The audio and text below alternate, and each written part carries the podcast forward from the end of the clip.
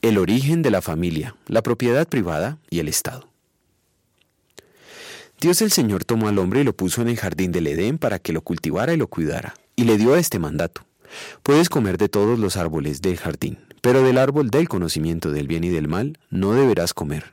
El día que de él comas, ciertamente morirás. Génesis capítulo 2 versículos 15 a 17. En octubre de 1884, el escritor Frederick Engels publicó en alemán un libro titulado El origen de la familia, la propiedad privada y el Estado. Los comunistas lo consideraron tan importante como el manifiesto comunista. Este libro sirvió para negar lo que la Biblia enseña, y con ello la necesidad de la salvación obrada por Cristo. ¿Qué enseña la Biblia al respecto? Según la Biblia, Dios creó al ser humano a su imagen, lo creó a imagen de Dios. Hombre y mujer los creó y los bendijo con estas palabras. Sean fructíferos y multiplíquense. Llenen la tierra y sométanla. Dominen a los peces del mar y a las aves del cielo y a todos los reptiles que se arrastran por el suelo. Génesis 1, 27, 28.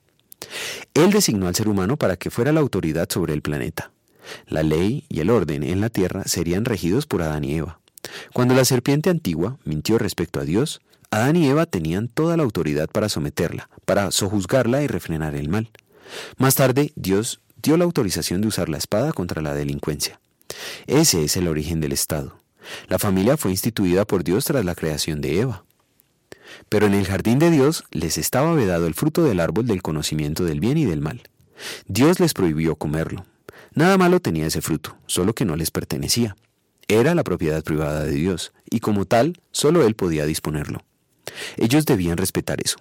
No lo hicieron y las consecuencias fueron devastadoras. Nadie era afectado con un fruto menos en el árbol. Pero la palabra de Dios fue afrentada. Pecado es transgredir la palabra de Dios. Adán y Eva se hicieron a sí mismos su propio Dios al crear sus propias normas de conducta. También nosotros hemos procedido así. Cada vez que desobedecemos a Dios, hacemos nuestras propias normas y nos hacemos dioses a nosotros mismos. Por eso merecemos toda la ira de Dios. Cristo no solo murió pagando nuestro pecado. Él sometió a la serpiente y obedeció perfectamente a Dios en lugar nuestro. En gratitud vamos a querer apreciar la familia y el Estado y respetar lo que no es nuestro. Oremos.